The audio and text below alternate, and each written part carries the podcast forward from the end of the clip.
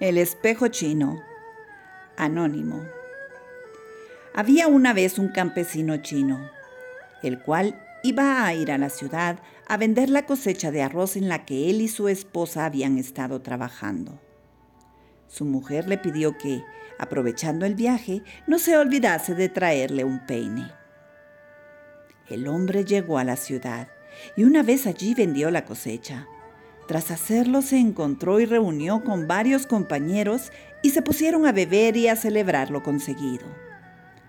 Después de ello y aún un poco desorientado, el campesino recordó que su esposa le había pedido que le trajera algo. Sin embargo, no recordaba el qué, con lo que acudió a una tienda y compró el producto que más le llamó la atención. Se trataba de un espejo, con el cual regresó a su hogar.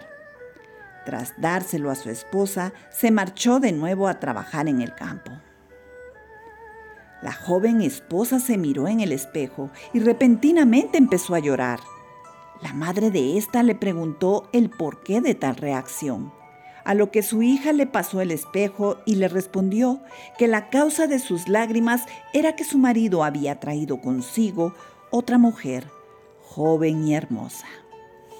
La madre de ésta miró también el espejo y tras hacerlo le respondió a su hija que no tenía de qué preocuparse, dado que se trataba de una vieja.